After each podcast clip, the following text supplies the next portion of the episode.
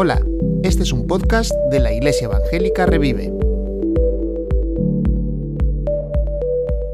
Vamos a hablar hoy de un tema, como decía Dani, que es complicado, pero creo que como solo tengo 30 minutos en el mensaje de esta mañana, pues vamos a intentar verlo de una forma sencilla para que podamos entenderlo y luego aplicarlo a nuestra vida.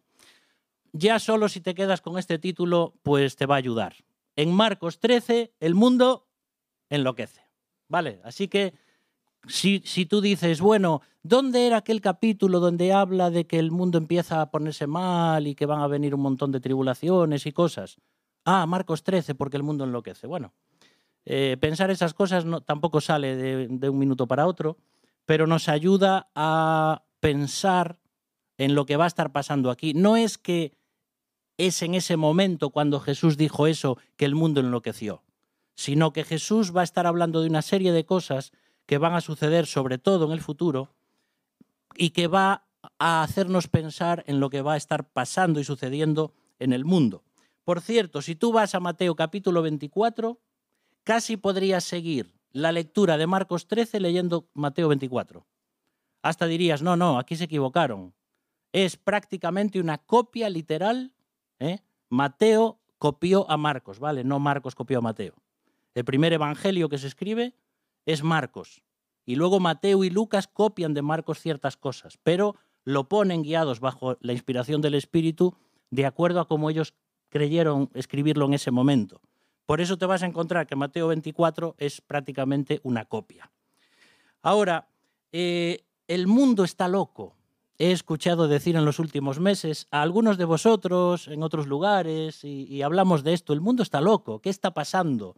la pandemia, la guerra de Ucrania, 360 millones de cristianos que están siendo perseguidos en el mundo porque simplemente dicen soy cristiano y soy seguidor de Cristo. Entonces el mundo está enloqueciendo.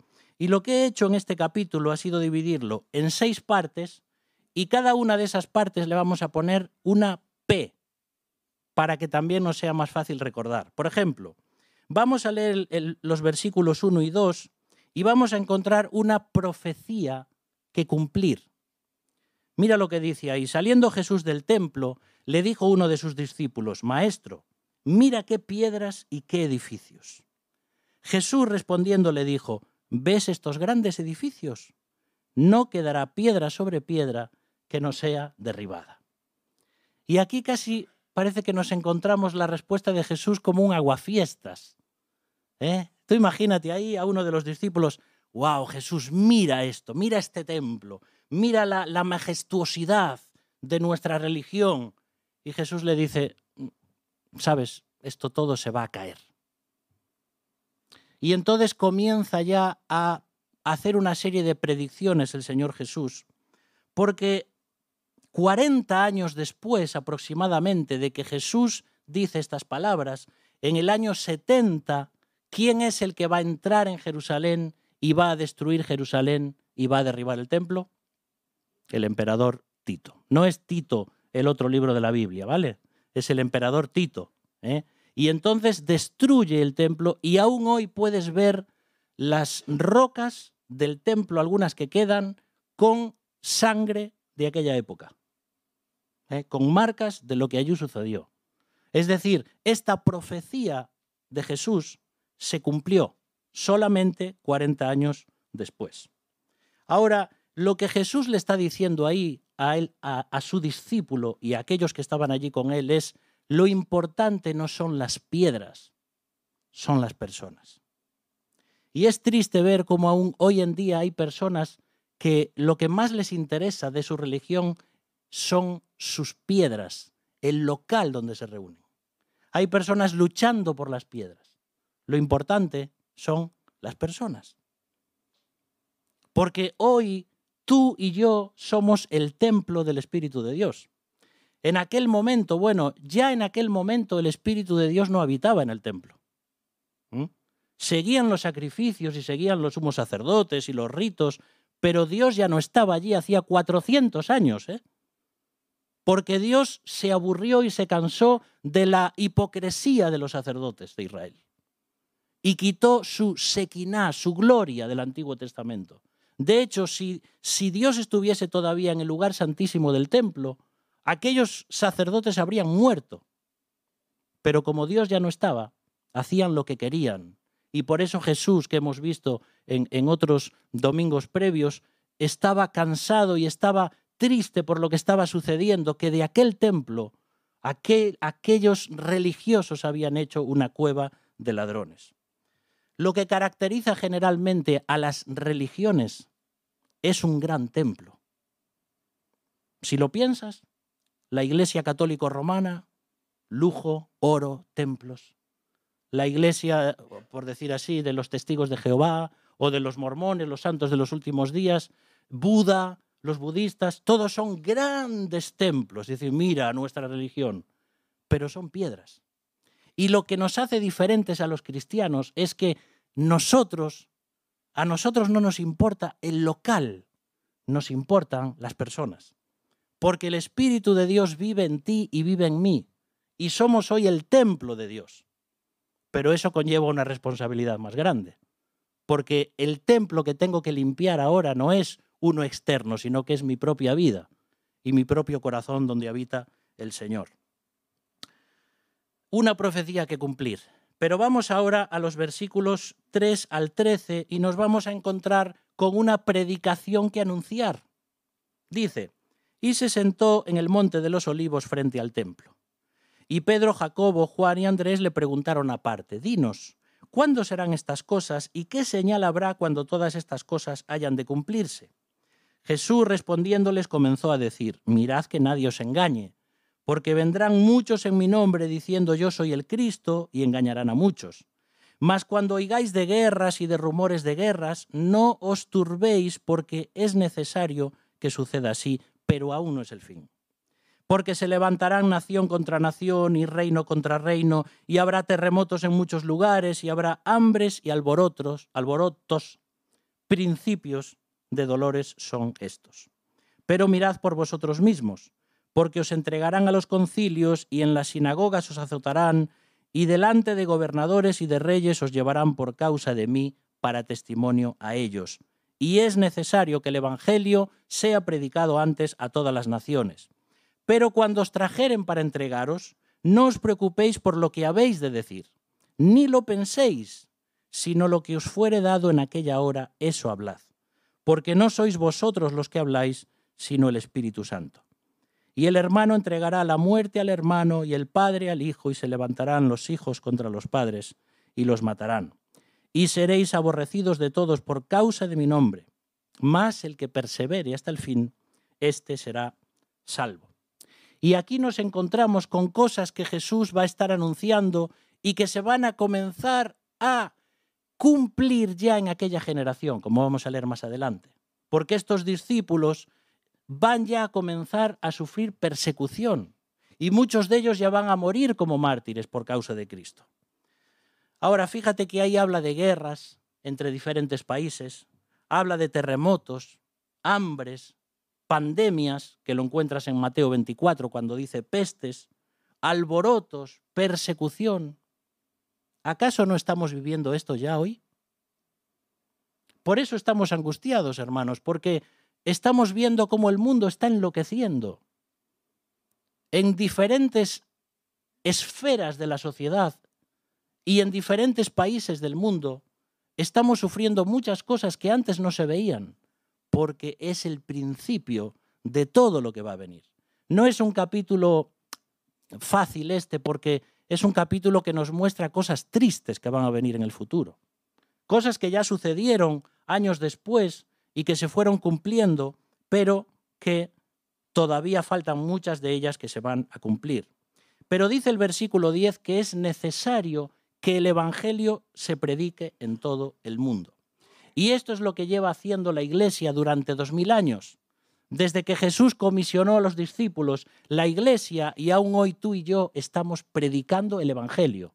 A pesar de las guerras, a pesar del hambre, a pesar de las pandemias, a pesar de todo lo que estamos viviendo como cristianos, tenemos que predicar el Evangelio. El Evangelio trae paz al corazón del creyente, pero a veces trae desunión en la familia. ¿Cuántas personas conocemos, si no es que tú y yo somos uno de ellos, que hay desunión a veces entre padres e hijos o entre eh, familiares por causa de Cristo? Que a veces el Evangelio entra en el hogar y entonces uno se salva y el Evangelio va y Cristo sigue salvando a los miembros de la familia. Amén. Pero ¿cuántas veces hay un creyente en la familia que lleva luchando durante años y años con un eh, marido que no se convierte o con una esposa que no se salva o con unos hijos que... ¿Entendemos? El Evangelio también trae desunión. Y Jesús lo dijo, he venido para traer eh, eh, espada, no solamente paz en el corazón. Y entonces lo que uno está sufriendo también por Cristo lo ve en estos versículos. Ahora, hay un versículo que ahí se malentiende ¿Y qué es esto? Bueno, además del que os decía, de que cuando tengáis que dar testimonio de mí, no os preparéis nada, ni porque no vais a tener tiempo y el Espíritu Santo os dirá lo que debéis decir. Eso está en el contexto de esta tribulación, ¿vale? No tiene que ver para nada con preparar una predicación. Pero otro versículo que dice ahí, que parece que dice que la salvación es por obras, es ese versículo 13. El que persevere hasta el fin, éste será salvo. Y es uno de esos versículos que a veces se usan desde el punto de vista calvinista para decir, ves, aquí dice que el creyente va a ser siempre creyente y esa va a ser su forma de manifestar que fue creyente. Bueno, no vamos a entrar ahora en esos terrenos porque aquí estamos en un contexto de tribulación. Porque si no parece que está diciendo, si tú eres capaz de perseverar hasta el final, entonces ganarás la salvación. No es así. La salvación no se gana porque yo persevere o porque yo haga cosas. La salvación la ganó Cristo si pongo mi confianza en Él como mi Salvador. Entonces, ¿qué diríamos de personas que en un momento de sus vidas mm, dijeron que no a Cristo o se arrepintieron de esa decisión o creyentes carnales que no viven de acuerdo a lo que Dios quiere. Estamos diciendo que si la persona no persevera continuamente durante toda su vida no es salva. Yo no me atrevo a decir eso. Y menos basado en este versículo. Este versículo lo que está diciendo es que aquí no hay una condición para la salvación, sino una demostración de la salvación. Cuando una persona, cuando llegue estos momentos de tribulación, no renuncie a Cristo como su Salvador y aguante hasta el final, lo que está demostrando es que es salvo. Eso es lo que quiere decir este versículo, o por lo menos yo lo entiendo así. En esos momentos, imagínate ahora, hermanos y hermanas nuestras que están siendo perseguidos por causa de Cristo en otros países, que los están torturando o que están quemando sus iglesias, aquellos que están diciendo voy a seguir hasta el final, no voy a negar a Cristo, están demostrando su salvación. Esto está sucediendo hoy, pero sucederá cuando venga esa gran tribulación, que es algo futuro todavía, ¿eh? y que no estamos viviendo en el mundo hoy. Porque Jesús mismo dice que será una tribulación tal cual jamás la ha habido desde el principio del mundo, ni la habrá. ¿Mm? Entonces hay una tribulación que será mucho más grande que todo esto. Así que la traducción, podríamos decir aquí de ese versículo 13, es, el que persevere hasta el fin, este será el salvo. ¿Vale? Creo que así se puede entender mejor. Y nosotros nuestra comisión y la misión que tenemos como cristianos hoy es, en medio de la enfermedad o en medio de la oposición familiar o en medio de la oposición secular, que sigamos predicando el Evangelio. Eso es a lo que somos llamados. Vamos a encontrarnos ahora con una prueba que soportar. Y vamos al versículo 14. Pero cuando veáis la abominación desoladora de que habló el profeta Daniel, puesta donde no debe estar, el que lee entienda, entonces los que estén en Judea huyan a los montes. El que esté en la azotea no descienda a la casa ni entre para tomar algo de su casa, y el que esté en el campo no vuelva atrás a tomar su capa. Mas hay de las que estén encintas y de las que críen en aquellos días, Orad pues que vuestra huida no sea en invierno, porque aquellos días serán de tribulación, cual nunca ha habido desde el principio de la creación que Dios creó hasta este tiempo, ni la habrá. Y si el Señor no hubiese acortado aquellos días, nadie sería salvo, salvo de la muerte. ¿eh? Mas por causa de los escogidos que Él escogió, acortó aquellos días. Entonces, si algunos dijere, mirad, aquí está el Cristo, o mirad, allí está, no le creáis, porque se levantarán falsos cristos y falsos profetas, y harán señales y prodigios para engañar, si fuese posible, aún a los escogidos. Mas vosotros mirad, os lo he dicho todo antes. Bueno, aquí nos encontramos con la abominación desoladora. Y algunos, pues, no sé, podéis estar pensando en alguien que es un poco feo o así. No, no, no tiene nada que ver con eso. ¿eh? La abominación desoladora de la que habló el profeta Daniel. Tenemos que ir a Daniel. Si vamos a Daniel capítulo 11 y versículo 31, además esto de ver todo esto así en un minuto es... Pero bueno, si esto os motiva para luego decir, a ver, Abraham dijo aquello, voy a investigar. Yo oro para que esto os anime a investigar. Daniel 11:31 dice, y se levantarán de su parte tropas que profanarán el santuario y la fortaleza, y quitarán, el continuo sacrificio, y pondrán la abominación desoladora. Y dice Daniel 12:11, y desde el tiempo que se ha quitado el continuo sacrificio hasta la abominación desoladora, habrá 1290 días. Muy bien, ¿queda claro ya quién es la abominación desoladora? peor todavía, ¿no? Cuando Daniel escribe esto, lógicamente está pensando en algo que todavía hoy no llegó, pero que en un sentido sí ya llegó. Y esto es lo que se llama en teología la aplicación múltiple, de la profecía. Es decir, hay profecías que están hechas para cumplirse solamente una vez, pero hay profecías que ciertas partes se van cumpliendo, pero no totalmente. Por ejemplo, en el año 168 a.C., Antíoco IV Epífanes entra en Jerusalén y en el lugar santísimo del templo pone una estatua del dios griego Júpiter. ¿Sabéis lo que era esto para los judíos? Puso una abominación desoladora. Eso es lo que conocían antes como una profanación del lugar santísimo. Y después de esto, ¿sabéis lo que hizo? Obligó a los sacerdotes a sacrificar cerdos en el altar del sacrificio. Esto fue algo terrible para los judíos.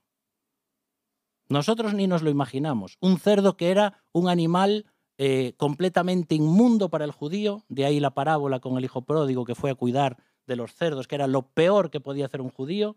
De hecho, un judío nunca apacentaría cerdos, sino solamente los gentiles. De ahí el tema de los endemoniados y endemoniado de Gadara y todo aquel territorio donde apacentaban cerdos, eran gentiles, no eran judíos. Bueno, hay mucha conexión ahí con todo esto. Pero lo que sucede en, este año 168 es ya parte de la profecía cumplida. Alguien que de una forma, por decir así, impulsado por Satanás mismo, pone en el lugar santísimo donde Dios debía estar alguien que era completamente pagano, como la imagen de un Dios. ¿eh? Pero esto también va a suceder en el futuro. Porque fíjate cómo ahí dice en Daniel, cuando pasen 1290 días, ¿cuánto tiempo es eso? Tres años y medio. Vale. ¿Cómo vamos a explicar todo esto así en un minuto? Vamos a ver, la Biblia nos dice, y todo esto hay que investigarlo y tener tiempo para explicarlo, que cuando comienza el líder mundial que todo el mundo está buscando hoy, el anticristo, va a hacer un, un pacto de paz con Israel. Les va por fin a levantar el templo, el tercer templo. Y entonces todos van a decir paz y seguridad, ha llegado nuestro Mesías, pero ¿qué va a pasar a los tres años y medio cuando dicen tenemos por fin al líder mundial que se ha encargado de las pandemias, de los problemas, del hambre en el mundo? en ese momento el anticristo va a decir, ahora yo soy Dios. Y entonces va a hacer que se acabe cualquier otro culto, cualquier otra religión, y va a poner una imagen suya y una imagen de, de la bestia, como se llama también al anticristo, en el templo de Jerusalén. Y va a hacer otra profanación y va a hacer otra abominación desoladora. Entonces, esto, esta profecía de Marcos 13 se va a cumplir en la mitad de la tribulación, que dura siete años. A los tres años y medio se rompe el pacto y lo que va a hacer el anticristo es poner una imagen suya allí. Fijaos, por ejemplo, si leemos en 2 Tesalonicenses 2, versículos 3 y 4, dice, nadie os engañe en ninguna manera, porque no vendrá sin que antes venga la apostasía, y mira lo que dice, y se manifieste el hombre de pecado, el hijo de perdición, el cual se opone y se levanta contra todo lo que se llama Dios o es objeto de culto, tanto que se sienta en el templo de Dios como Dios, haciéndose pasar por Dios. Y si luego vas a Apocalipsis 13:15, dice, y se le permitió al falso profeta infundir aliento a la imagen de la bestia, del anticristo, para que la imagen hablase e hiciese matar a todo el que no la adorase. Es decir, Antíoco Epífenes lo que hizo fue poner una estatua allí, una imagen. Pero el poder de Satanás va a ser tal en el futuro que a esa imagen que van a poner en el lugar santísimo del tercer templo va a cobrar vida propia. Eso sí que va a ser una abominación desoladora. Pero bueno, todo esto tiene que ver con los eventos futuros y con la escatología. Estamos simplemente nombrando e intentando explicar un poquito qué es lo que va a pasar. Por eso dice aquí Jesús, ay de aquellos, ay de aquellas mujeres que estén embarazadas o que sea invierno, porque los judíos van a tener que escapar corriendo y van a tener que ocultarse en las cuevas de los montes por toda la tribulación que vendrá. Y esos creyentes van a tener que dar la vida por Jesús, por eso el que persevere hasta el fin, ese realmente va a ser el salvo. Todo esto está teniendo que ver con la tribulación futura, pero ya estamos viviendo parte de esto. Porque esto, la aplicación múltiple de la profecía, se fue viviendo a lo largo de la historia. Si tú piensas, por, ejemplo, en los judíos que tuvieron que ser eh, masacrados en, Auschwitz eh, o, muchas cosas de estas en el pasado, ¿acaso no pensarían que Hitler era, por ejemplo, el anticristo y que ellos estaban ya sufriendo estas cosas? Pues posiblemente. Es parte, parte de la profecía que se va cumpliendo. Pero lo peor lo peor está por venir. Para el no creyente, lo peor está por venir. Y para aquellos creyentes que vivan en esta época de la tribulación. Bueno, ¿qué va a pasar después de todo esto? Vamos al versículo 24. Una nota alegre aquí, eh, positiva, porque es una parusía que celebrar. ¿sí? Hemos visto la prueba, la prueba que soportar pero ahora vemos una parusía que celebrar. ¿Por qué uso esta palabra? Porque esta palabra es muy importante para el pueblo de Israel. La parusía era cuando el general romano llegaba victorioso y entraba triunfalmente en la ciudad. Y entonces todo el pueblo le aclamaba. Esa era la parusía. Llega nuestro general, llega el victorioso, y entonces eh, los escritores del Nuevo Testamento van a usar esta palabra que también se conocía para hablar de la parusía de Cristo, cuando Cristo venga por fin y entre triunfal a este mundo. No como nos decía Alan en el mensaje eh, que dio hace unos domingos de aquella entrada triunfal en Jerusalén que realmente, como decía él, no era algo triunfal. Falta que Cristo venga como el león de Judá. Ha venido como un cordero para sufrir y para morir en la cruz, pero vendrá como el león de Judá para vengarse de sus enemigos y para traer justicia a este mundo. Por eso se va a celebrar esa parusía. ¿eh? Esa parusía es la que esperaba el pueblo judío en los días de Jesús, la de un Mesías victorioso y que trajese destrucción contra el imperio romano. Por eso no entendieron lo que estaba pasando ahí. Pero Jesús venía para hacer una obra, un sacrificio por nosotros, y cumplirá totalmente la profecía en su segunda venida. Y por eso dice ahí, entonces verán al Hijo del Hombre. Es decir, cuando ya la cosa parezca que no se puede arreglar más y que está todo un desastre de lo que ha hecho el anticristo aquí, ahí al final de la tribulación viene Cristo en su segunda venida, con su iglesia, con sus ángeles, y ahí será el juicio de las naciones, y ahí puedes leer en Mateo 24 que entonces Jesús apartará para la derecha las ovejas y a la izquierda los cabritos. ¿Y quiénes son las ovejas? Pues aquellos que durante la tribulación han acogido y protegido al pueblo de Dios.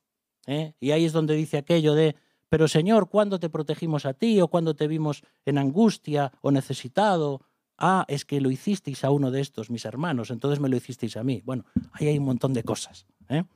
Bien, ahora nos vamos a una parábola que recordar, versículo 24. Versículo 24. Pero en aquellos días, después de aquella tribulación, el sol se oscurecerá y la luna no dará su resplandor, y las estrellas caerán del cielo, y las potencias que están en los cielos serán conmovidas. ¿Os dais cuenta que esto no sucedió todavía? Entonces no estamos todavía en ese momento. Versículo 26. Entonces verán al Hijo del Hombre, que vendrá en las nubes con gran poder y gloria, y entonces enviará sus ángeles y juntará a sus escogidos de los cuatro vientos, desde el extremo de la tierra hasta el extremo del cielo. Y vamos con esta parábola que recordar, versículo 28. De la higuera aprended la parábola. Cuando ya su rama está tierna y brotan las hojas, sabéis que el verano está cerca. Así también vosotros, cuando veáis que suceden estas cosas, conoced que está cerca a las puertas. De cierto os digo que no pasará esta generación hasta que todo esto acontezca. El cielo y la tierra pasarán, pero mis palabras no pasarán.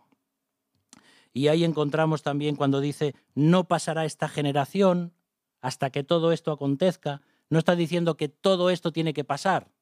Lo que está diciendo es que esto todo comenzará a pasar ya en esta generación, con ellos como mártires y los apóstoles sufriendo y predicando el Evangelio y los cristianos en el circo romano y todas estas cosas iban a ser el comienzo, pero todavía hoy no hemos llegado al final. Y la higuera es el símbolo de la historia religiosa de Israel. Así, por ejemplo, como la vid es su historia nacional y el olivo es su historia espiritual. Los tres árboles más importantes que habla la Biblia de Israel son estos, la higuera, la vid y el olivo. Pero la higuera es el símbolo religioso. Entonces, estos eventos de los que está hablando Jesús comenzarán a cumplirse cuando la higuera esté mostrando sus hojas, es decir, cuando se reconstruya el templo, cuando los sacerdotes empiecen a hacer los sacrificios y cuando se vuelva al sacrificio continuo. Hoy Israel tiene preparados todos los elementos necesarios para reconstruir el templo. Y hace ya muchos años que han dicho, la persona que venga y nos reconstruya el templo, lo vamos a tener como nuestro Mesías. ¿eh? Por eso que ya estamos escuchando la llamada del Señor, que nos está llamando diciendo, respondedme.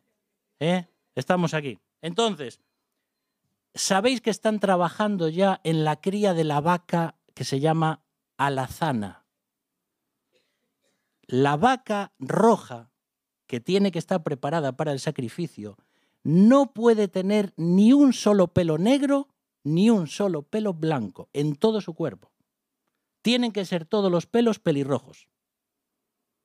Y hasta que hagan eso, no se sacrificará la vaca, porque tiene que ser perfecto, como son los judíos, puntillosos. En Texas ya están trabajando y mandando vacas rojas a Israel. ¿eh? Y están preparando todo eso. Tienen todo hecho ya, todo listo. Solo falta lo político, lo religioso. Y cuando las hojas de esta higuera de Israel broten, que ya están brotando, diremos, uy, está próxima la venida del Señor. ¿Vale? ¿Quieres saber cuándo volverá el Señor? mira la higuera, mira Israel. Por eso es importante que no nos olvidemos de Israel, porque está puesto ahí en la profecía. Cuando estas cosas se estén dando y ya se está preparando, ¿qué pasa hoy con el problema de Israel? Que donde estaba el templo de Salomón está hoy la cúpula de la roca y la mezquita de Al-Aqsa y todo es allí musulmán. ¿Cómo van a hacer para quitar eso de ahí y poner y reconstruir el templo en el monte del templo? Parece impensable, pero en algún momento se hará y Dios sabe cómo lo hará. ¿eh? Claro que esto va a ser terrible. ¿Vale? Bueno, y ya para terminar, nos falta una preparación que realizar. Y nos vamos al versículo 32. Pero de aquel día y de la hora nadie sabe, ni aun los ángeles que están en el cielo, ni el Hijo, sino el Padre. Mirad, velad y orad porque no sabéis cuándo será el tiempo. Es como el hombre que yéndose lejos dejó su casa y dio autoridad a sus siervos, y a cada uno su obra y al portero mandó que velase. Velad pues porque no sabéis cuándo vendrá el Señor de la casa, si al anochecer o a la medianoche o al canto del gallo o a la mañana, para que cuando venga de repente no os halle durmiendo. Y lo que a vosotros digo, a todos lo digo. Velad. Israel sigue durmiendo, ¿sabéis? Israel sigue esperando al Mesías y no aceptan a Jesús de Nazaret como su Mesías. Están cegados a la luz del Evangelio, siguen durmiendo, pero la iglesia debe estar bien despierta. Hay un día y una hora establecida para el regreso de Cristo, pero solo el Padre lo sabe. Y nosotros somos mayordomos de Dios, que cuidamos de su reino mientras Él no viene. Debemos estar alertas, esperando, orando y sirviendo y predicando el Evangelio. Y la pregunta en esta mañana es, ¿estoy esperando a Cristo? Nosotros no esperamos al anticristo, ni esperamos a la bestia, ni esperamos la tribulación, ni nosotros estamos esperando a Cristo. ¿Estoy preparado para la llegada de Cristo? Porque muchos de estos versículos, aquí y en Mateo 24 y 25, están literalmente escritos para Israel un Israel que está dormido y que no se da cuenta que va a venir Cristo y allá se darán cuenta de que realmente Él era el Mesías.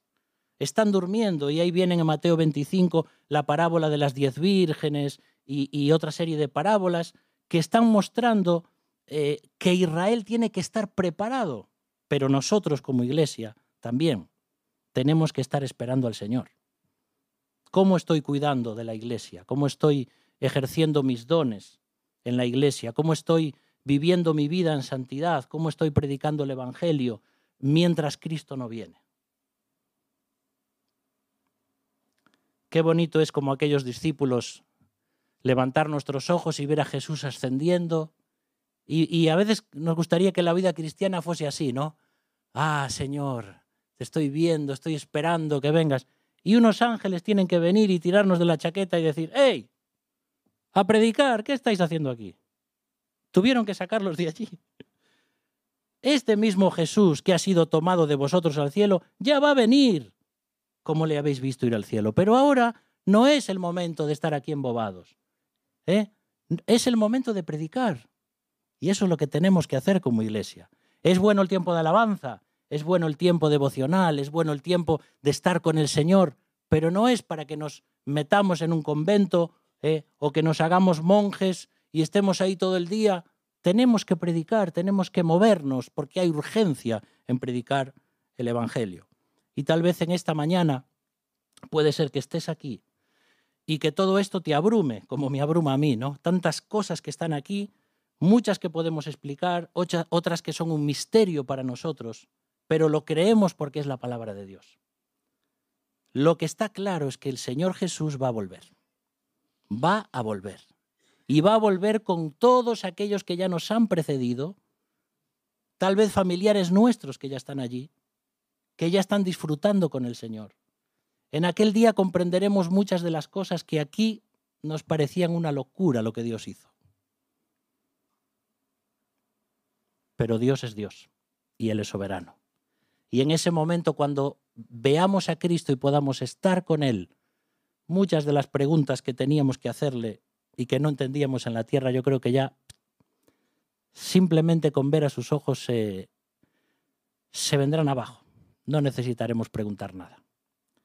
Y si estás en esta mañana aquí y todavía no tienes esta paz de Jesús en tu corazón, es el momento de creer en Él, de creer, como dice la palabra de Dios, que Jesús vino a este mundo para dar su vida por ti y por mí en la cruz, que Él vino como un cordero para ser sacrificado, para derramar su sangre, pero que un día vendrá como un león para devorar a todos aquellos que no creen en Él. Vamos a orar. Padre, gracias en esta mañana por tu palabra. Gracias porque, aunque es un capítulo difícil y hay muchas cosas aquí que, que posiblemente no entendemos, sabemos que tu palabra es verdadera, que aún este cielo y esta tierra van a pasar, pero tu palabra jamás pasará. Harás nuevos cielos y nueva tierra donde podremos vivir disfrutando de aquel Edén que en aquel momento en la historia humana creaste, pero que nosotros hemos destruido. Cuando quisimos vivir lejos de ti y decir, Dios, no queremos que reine sobre nosotros. Y ahora este mundo, Señor, está así. Un mundo que hemos querido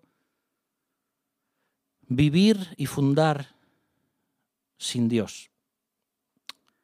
Gracias, Señor, porque has visto nuestro pecado, has visto la soledad, has visto cómo este mundo se perdía y, has enviado a Jesús para morir por nosotros. Gracias por un amor tan grande. Y pedimos, Señor, que estas cosas que hemos leído, esta palabra tuya que es eterna y que no pasa, que se cumpla, Señor. Que estas profecías, aunque parte ya se han cumplido, que se cumplan las que faltan. Que Cristo vuelva y que podamos, Señor, seguir predicando el Evangelio, a pesar de las enfermedades, a pesar de las pruebas, a pesar de las oposiciones que tengamos, que seamos fieles a ti, Señor, y que demostremos realmente que somos salvos por tu gracia, por tu misericordia. Obra en el corazón de personas que puedan estar aquí en esta mañana o escuchando este mensaje también a través de las redes, para que ellos puedan creer en ti y esperarte a ti para ser salvos de esa ira venidera. Por eso, Señor, te alabamos y lo hacemos en el nombre de Jesús. Amén. Gracias por escuchar este podcast. Si quieres contactar con nosotros, escríbenos a iglesiaevangelicarevive.com. Puedes encontrarnos en Facebook, Instagram y YouTube.